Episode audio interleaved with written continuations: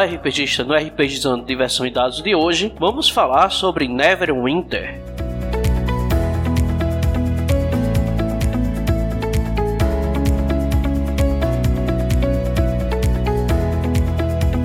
Você pode encontrar o RPGizando nas redes sociais: Facebook, Twitter e Instagram. Faça o RPGizando crescer, compartilhando este episódio. Ajude a manter o RPGizando no ar com a contribuição de R$ 4,00 mensais ou assine o plano mensal de R$ 10,00, onde você poderá participar do nosso grupo do Telegram. É só usar o aplicativo PicPay e contribuir. Todos os links estão na descrição deste episódio.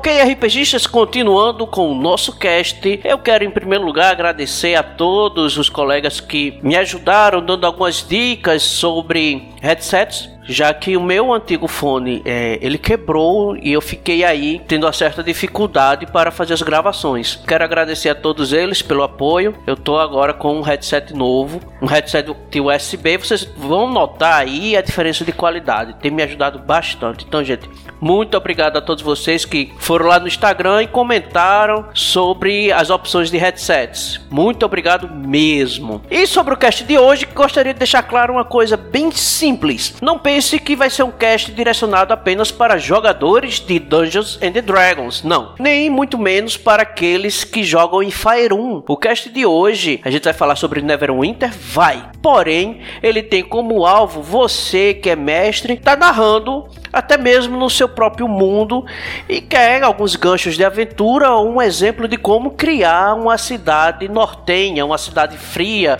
situada ao norte do seu mundo, ou ao sul, né, que também ao sul pode ser uma terra bastante fria. E este vai ser o nosso primeiro cast dessa sequência, dessa série que será chamada Reinos Não Tão Esquecidos. Nome bacana, né? Quem deu esse nome foi um dos nossos apoiadores, o Marconi Chamoni. Obrigado, hein? Eu disse que o RPGizando é um cast que é construído com o apoio de todos. Então se prepara aí que agora vem bastante história.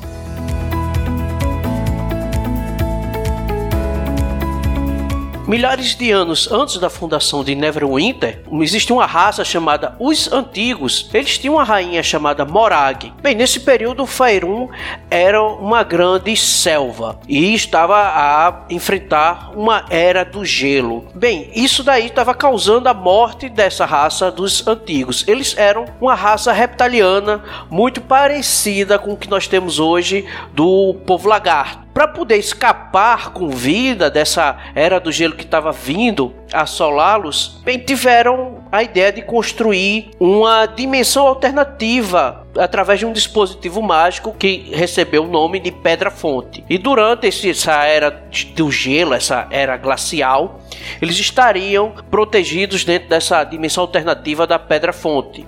E bem, onde ficou essa pedra-fonte? Você já deve estar imaginando onde. Exatamente. Ficou no local em que, milênios depois, foi construída a cidade de Neverwinter.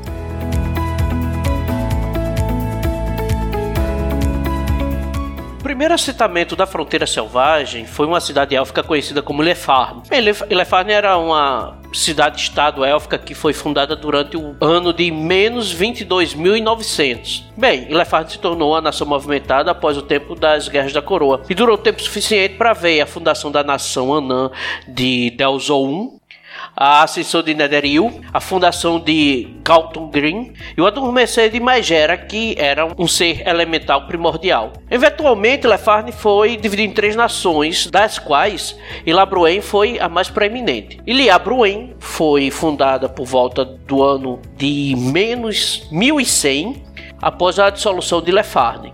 Ilhabruen frequentemente lutou com a cidade de Lusk, que era tipo um legado do Nederese. No ano das clareiras, por volta do ano menos 10, o Lord Haloeth Never, que era um herói entre os Elfos do Sol, levou os Elfos de Ilhabruen à vitória sobre Ilusk.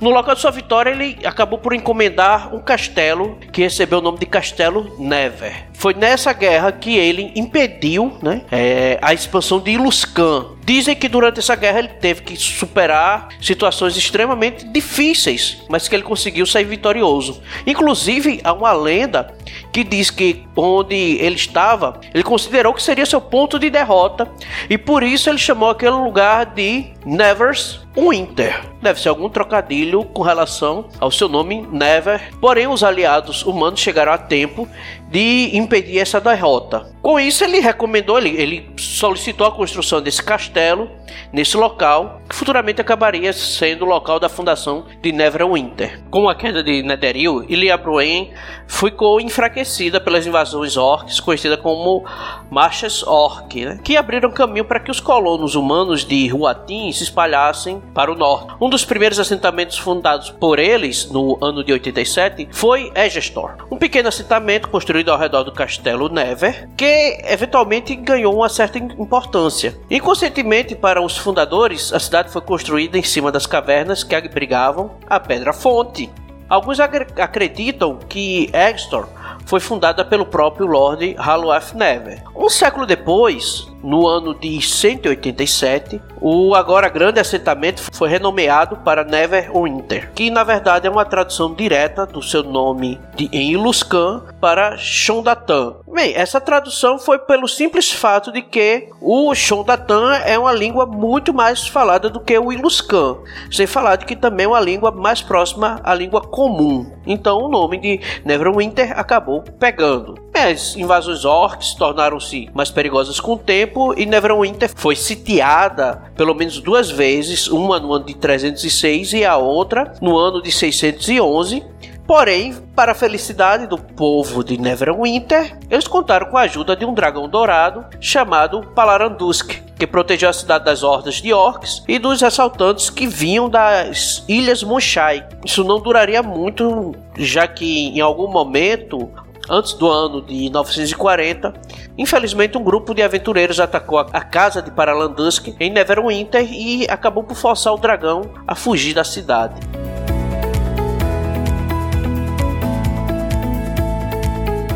Para por fim a essa ameaça um grupo de magos conhecido como o Pacto fundou a escola de magia de Neverwinter no ano de 457. Os magos então reuniram as nações humanas do norte contra os orcs e conseguiram conter a maré de ataques por um bom tempo. No entanto, a vitória contra os orcs não aconteceu por causa da intervenção dos magos vermelhos de Tai no ano de 955. Eles simplesmente transportaram a horda de orcs pra, para terras mais ao sul, impedindo que ela fosse derrotada. Esse evento ficou conhecido como o caso Orc Gates e acabou desencadeando uma longa disputa entre o Pacto e Tai, que eclodiu em Neverwinter mais de um século depois. Os Magos Vermelhos mataram Aganazar do Pacto no ano de 1081, iniciando assim uma guerra de magos de proporções titânicas. É, pelos próximos 20 anos, os Magos Vermelhos de Tai e os membros do Pacto lutaram entre si por todo o norte e Tai. O conflito terminou quando os líderes do Pacto deixaram Faerun ou então simplesmente se esconderam. A perda do Pacto se mostrou algo mortal quando a maior horda de orcs da história varreu as terras do norte para atacar assentamentos mais ao sul, em direção a Waterdeep. Após uma campanha longa e terrível, os humanos acabaram vencendo a guerra no ano de 1301, quando os exércitos aliados, Waterdeep, Neverwinter e Portlast, retomaram a cidade de Luscan, que estava sob o domínio dos orcs, conseguindo finalmente esmagar toda a horda. Né? Mas o norte pagou um preço alto até demais e a recuperação foi bastante lenta. Sem a horda orc ameaçando a existência de Neverwinter, ela acabou se tornando um centro de civilização, de paz, cultura e foi vista amplamente pelos visitantes de uma maneira bastante maravilhosa.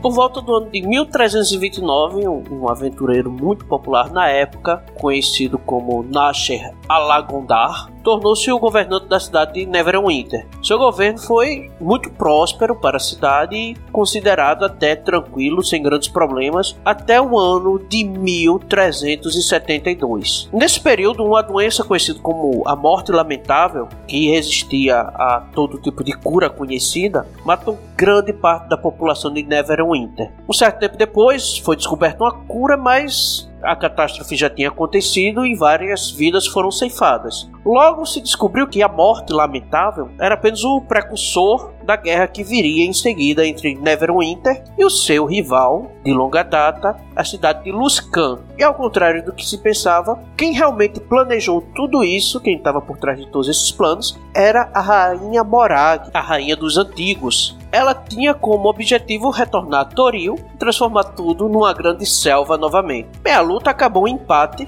graças à intervenção de um aventureiro que ficou conhecido apenas como o herói de Neverwinter. E esse empate acabou complicando ainda mais o relacionamento entre as duas cidades, o que era de se esperar. No ano de 1385, a praga mágica atacou. Bem, Neverwinter não foi atingida com tanta força quanto os outros assentamentos da Costa da Espada, e neste mesmo período foi quando tivemos a morte do rei Nasher. Bem, nesse período ele já havia sido aclamado rei pela população, apesar de ele não ter querido esse título, porém ele aceitou, já que a população aclamava ele para se tornar o rei, e em seu lugar, quem assumiu o trono foi o seu filho Ban Alagondar. Este fundou a família real Alagondar, que governaria Neverwinter de uma maneira justa e correta, permitindo que a cidade prosperasse nos tempos difíceis após a praga mágica. Infelizmente para os cidadãos de Neverwinter, e longe do conhecimento deles, bem, uma parte dessa praga mágica acabou se alocando no subterrâneo logo abaixo da cidade.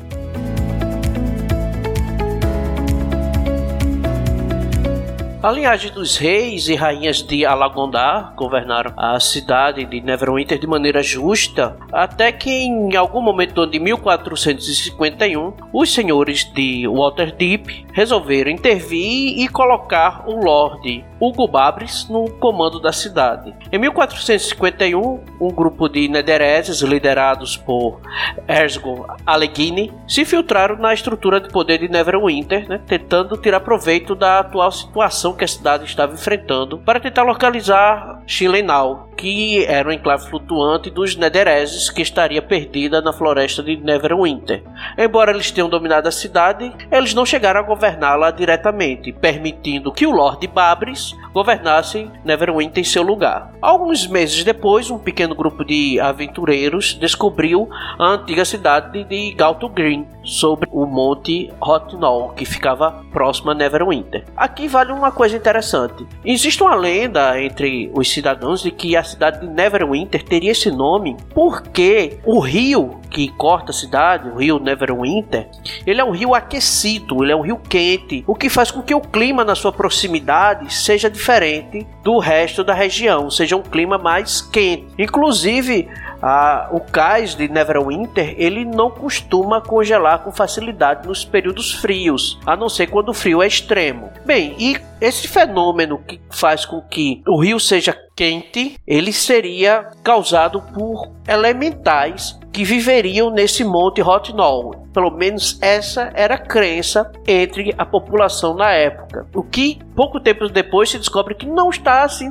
tão longe da verdade. Porque esse grupo de aventureiros acabam por acordar sem querer, mas gera, sim, mas gera a elemental primordial que eu falei no começo da história, dizendo que ela havia adormecido. Bem, ela estava adormecida logo abaixo do Monte Hotnall, sob a forja da cidade de Galto Green. Bem, quando ela foi despertada num acesso de raiva, ela acabou liberando uma explosão de energia tão grande que forçou com que o vulcão entrasse em erupção. O terremoto causado e a lava, né, o fluxo piroclástico que acabou vindo em seguida destruíram grande parte de Neverwinter. E um dos grandes problemas causados foi uma grande fenda que se abriu no sudeste da cidade, o que causou com que criaturas estranhas provindas do subterrâneo começassem a sair dali e atacar Neverwinter.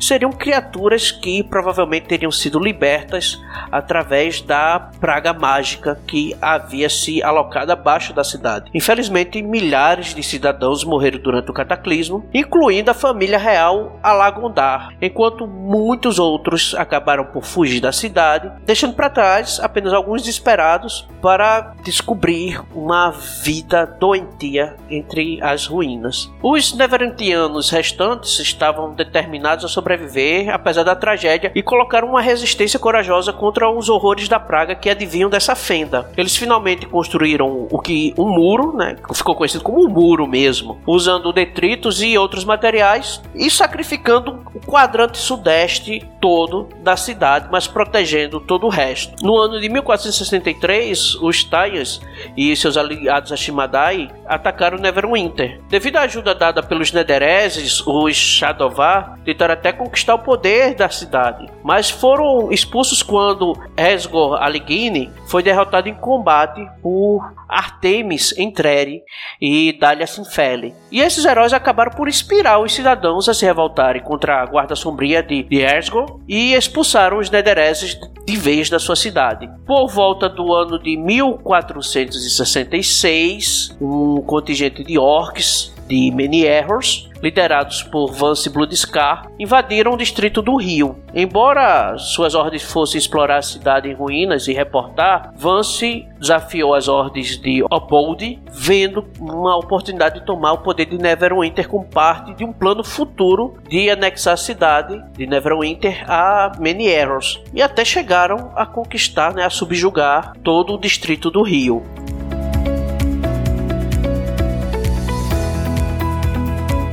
Já no final do, da década de 1460, vendo o estado da cidade, é, Never Ember viu em Neverwinter uma oportunidade de ouro para expandir sua base de poder e criar um império mercante sob seu comando. Na verdade, o seu plano era tomar a coroa de Neverwinter, só que ele sabia que não dava para simplesmente fazê-lo, que isso não seria aceito pelos sobreviventes do, da catástrofe de 1451. Assim, ele aproveitou os danos causados durante essa Guerra das Ruínas e pela Guerra Shadow Vartai de 1461 e criou um movimento que seria chamado Nova Neverwinter para despertar sentimentos nacionalistas dentro da população. Ele começou a afirmar que era descendente da família real Alagondar e, portanto, seria o legítimo Lorde Protetor da cidade. Ele não se atreveu a, ser, a se auto-intitular rei por medo da reação do povo de Neverwinter. É, Neverember investiu grande parte da sua fortuna pessoal para contratar mãos de obra, engenheiro, artesão para reconstruir a cidade.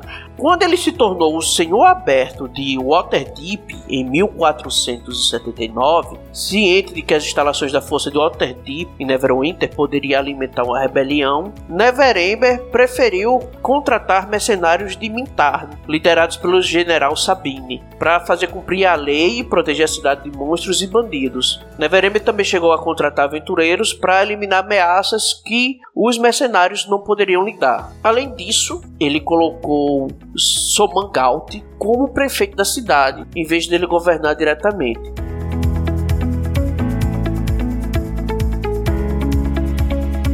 Neverember também começou uma forte campanha para tentar trazer o interesse dos comerciantes de outras cidades da Costa da Espada e fazer com que eles voltassem a enviar caravanas para Neverwinter. Para atraí-los, ele estabeleceu uma política de tarifas baixas para comerciantes e poucos regulamentos comerciais. O objetivo final de, ne de Neverember era fazer com que o povo de Neverwinter se sentisse em dívida e agradecido pelo que ele estava fazendo. Ele esperava oferecer ao povo novas instalações, oportunidades oportunidades de mercado, acesso a bens, trabalho e segurança. E ao fazê-lo, Neverember acreditava que quando chegasse a hora certa, o povo imploraria para para que ele fosse rei. No entanto, para qualquer pessoa que não, este, que não estivesse é, criticamente envolvida com os planos de Neverember, não teria como saber a verdade por trás de tudo isso, quais eram seus verdadeiros planos para o trono. Ele estava ciente que se algum possível herdeiro do trono aparecesse, suas chances de se tornar rei seriam anuladas. Então Neverember mantinha uma rede confiável de espiões para vigiar e informar sobre possíveis herdeiros. Os sábios de Neverember conseguiram rastrear sua própria linhagem até Never, um filho bastardo de Nash Alagondar, e lhe deram uma reivindicação direta ao trono. Sendo que sua palavra por si só não seria o suficiente, Neverember ordenou a criação de livros e registros para vinculá-lo diretamente à linhagem Alagondar. Essas táticas combinadas com as melhorias físicas da cidade nos últimos anos do século XV acabaram atraindo a maioria dos habitantes de Neverwinter para um apoio ao governo de Neverember.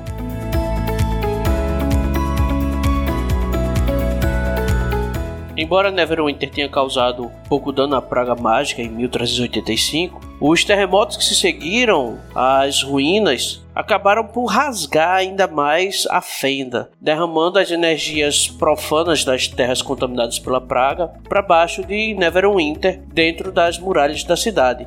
Quando Neverember chegou a Neverwinter em 1469, numerosas vítimas da cicatriz mágica e monstros vagavam pelas ruínas e arredores das cidades. Neverember sabia que a cidade nunca iria prosperar novamente enquanto é, essa, as pessoas temessem a praga mágica, então ele tomou algumas medidas drásticas. Ele ordenou o exílio de qualquer pessoa que tivesse a cicatriz mágica de Neverwinter sob pena de morte, enquanto reforçava a estrutura do muro e reforçava as forças civis que estavam ali com seus mercenários. Frequentemente, essa lei foi referida como a Lei do Protetor. Essa medida foi extremamente dura e impopular para muitos, e as facções que se opunham ao governo de Neverember sempre apontavam para essas medidas como sendo um motivo de dor e sofrimento e acabou causando grandes revoltas no meio da população. A Lei do Protetor foi eficaz, no entanto em 1477, considerou-se que os efeitos diretos da praga mágica já haviam sido eliminados de Neverwinter. Bem, para combater a agitação gerada pela lei do protetor, em 1479, Neverember começou a financiar projetos de pesquisa para curar a doença da praga mágica e modificou a lei para que os que possuíam a cicatriz mágica fossem enviados para tratamento na fortaleza de Helm, em vez de serem exilados. Além disso, aqueles que possuíam a cicatriz mágica e fossem treinados, que tinham alguma habilidade de lutar, tiveram por a opção de se voluntariar, digamos assim, para a companhia da cicatriz para proteger a cidade de outras incursões de monstros que vinham da fenda. Bem, nem todos os cidadãos de Neverwinter confiavam no sorriso bonzinho de Neverember. Alguns dos homens e mulheres que se recusavam a abandonar a cidade após o período da ruína viram a ideia de um novo Neverwinter como um insulto à soberania da cidade. Em 1474, eles se uniram como um grupo insurgente dos filhos de Alagondar, jurando lealdade a Neverwinter acima de tudo, apesar de enfrentar uma causa muito maior. Os filhos de Alagondar rastrearam sua linhagem até os servos leais do rei Nasher Alagondar e juraram restaurar o domínio ao legítimo herdeiro de Alagondar. Os arpistas de Neverwinter, vendo Neverember como um opressor oportunista que queria expandir seu império mercântil, apoiaram a rebelião dos filhos de Alagondar. E até um dos seus membros do alto escalão, conhecido como Cyril, assumiu a liderança do grupo rebelde. Sob Cyril, as ações dos filhos de Alagondar não eram violentas, mas eram de natureza irritante, criando pequenas sabotagens, roubando suprimentos. O que os filhos de Alagondar não sabiam de fato era que Cyril era um agente duplo trabalhando para Neverember, para garantir que os filhos de Alagondar continuassem a ser apenas uma preocupação menor.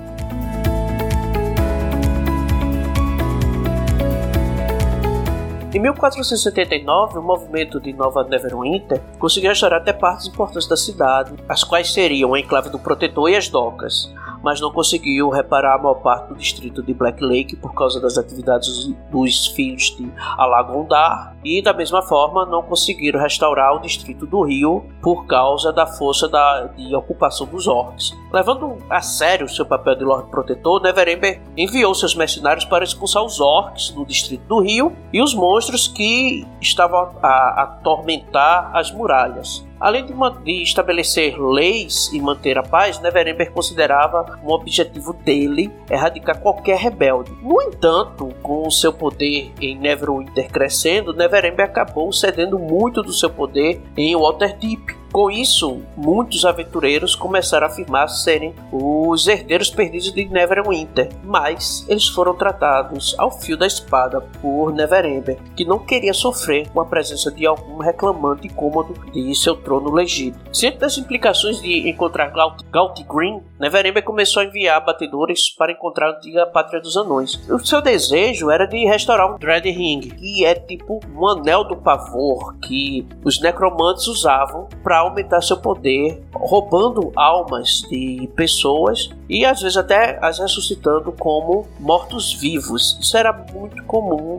a associação com os afiliados ao grupo dos magos vermelhos de Tais sob o domínio do Lich Zastan, que era regente de Tai. Inclusive Valindra, que era um agente a serviço desse Lich, também começou a procurar o caminho para a capital de, de, de pesquisando a área ao redor do Monte Rotinol e da floresta Neverwinter. Enquanto isso, Neverember montava represálias contra os filhos de Elagondar, que acabaram resultando na morte de Sinrio, a agente dupla. Esse golpe contra os rebeldes foi muito grande e acabou criando um vácuo no poder da liderança dos filhos de Elagondar, o que causou uma desorganização e conflitos internos, levando o grupo a se dividir em dois, os Nashers e os Greycloaks espalhados, organizados, os movimentos dos filhos de Elagondar teria perecido se não tivessem encontrado aliados na gangue dos Deadheads e recebessem um certo financiamento dos Titans. Para garantir a distração de Neverember, Valindra decidiu financiar os Nashas porque eles eram mais violentos e suas ações incluíam assassinatos, motins e sabotagem, enquanto os Greycloaks preferiam uma abordagem mais diplomática,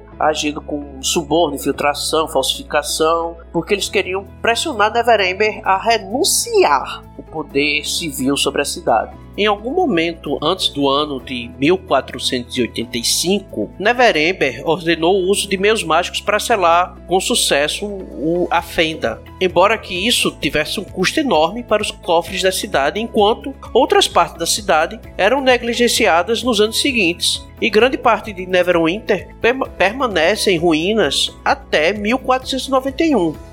Essa ação, no entanto, permitiu que Neverember iniciasse um projeto para reconstruir todo o quadrante sudeste que estava negligenciado. Em 1489, Neverember finalmente perdeu a pouca influência que tinha e exercia sobre Waterdeep como Lorde Aberto. Ele acabou sendo exilado da cidade e substituído como Senhor Aberto por Laeral Silverhand. No entanto, devido a esse compromisso e suas realizações anteriores em ajudar Neverwinter e seus cidadãos, o povo de Neverwinter finalmente começou a aceitar Neverember como seu legítimo líder, apesar do fato de que pessoas de outras terras o viam como tirano. Amargurado por ter sido exilado de Waterdeep, no entanto, Neverember é, mostrou que ele era esse tirano e começou a aplicar como nunca leis pesadas. Ele cobrava impostos pesados das famílias nobres que moravam em Neverwinter, impedindo-as de obter qualquer poder significativo dentro da cidade, ao mesmo tempo em que promulgava leis severas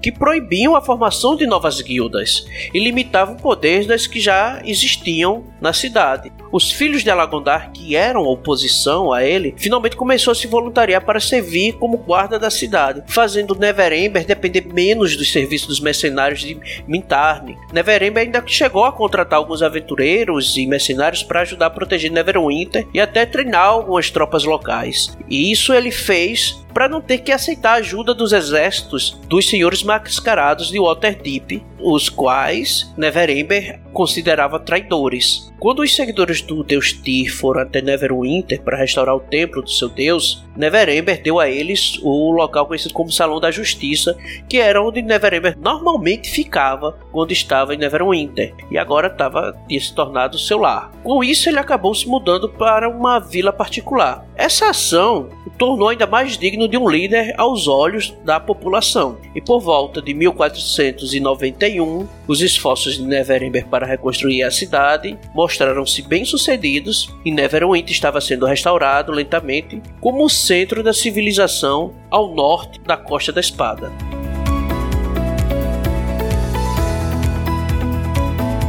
Gente, vou encerrando por aqui a história de Neverwinter. Dava para ter falado muito mais coisa, a cidade é muito rica em história em detalhes, porém bem, iria ficar muito longo. E se você quiser ter maior conhecimento sobre a cidade e sua história, você pode buscar na Wiki oficial de Forgotten Realms na internet. Você encontra muita informação. Jogando as aventuras oficiais, você também vai em algum momento se esbarrar com muitas dessas informações, porém eu vou ficando por aqui dando esse resumo que já proporciona para você a oportunidade de começar a, ter, a pesquisar sobre Neverwinter ou, no caso você esteja jogando no cenário próprio, criar uma cidade com um clima parecido de, com o de Neverwinter. Mas agora vamos para os ganchos de aventura. A primeira dica que eu daria seria algo bastante clichê, que seria o grupo de aventureiros encontrando um artefato mágico que, na verdade, ele aprisiona uma entidade maligna e talvez até alguns minions dessa entidade e acidentalmente os jogadores libertariam essa entidade que começaria a causar transtornos. A missão dos personagens dos jogadores seria capturar novamente essa entidade maligna. Outro gancho de aventura poderia ser os personagens jogadores sendo contratados como mercenários para fazer parte de uma guerra, e a sua função seria a de serem guarda-costas de algum lord importante que está na guerra. Porém, em algum determinado momento seria necessário deslocar esse lord, porque talvez a área onde ele esteja tenha ficado comprometida pelos inimigos, e durante a fuga, em algum momento eles ficam encurralados. O objetivo deles é sobreviver um determinado número de turnos até que os reforços cheguem para resgatá-los de uma emboscada. O outro gancho de aventura seria os personagens jogadores sendo novamente contratados como guarda-costas por um lord que acredita que está sendo perseguido por um assassino que foi contratado por um dos seus inimigos. Com o passar do tempo, os personagens dos jogadores descobririam que, na verdade, este lord sofre de esquizofrenia e que nada disso existe. Porém, você pode colocar um plot twist mais à frente e os personagens jogadores descobrirem que existe um assassino e que, na verdade, esse assassino não está atrás exatamente deste lord. Então fica a seu cargo fazer com que os personagens jogadores descubram toda a verdade por trás de tudo.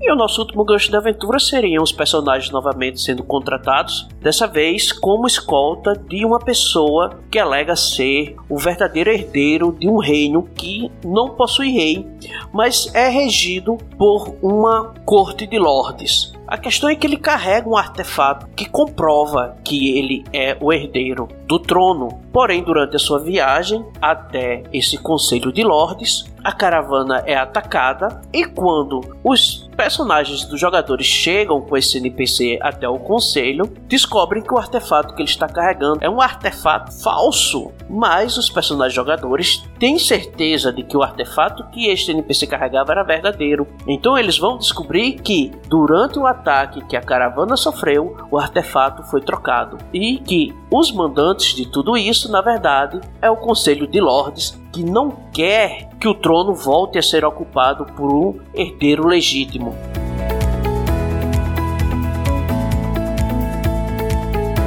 Bem, gente, eu vou ficando por aqui. Um grande abraço a todos e até o próximo cast.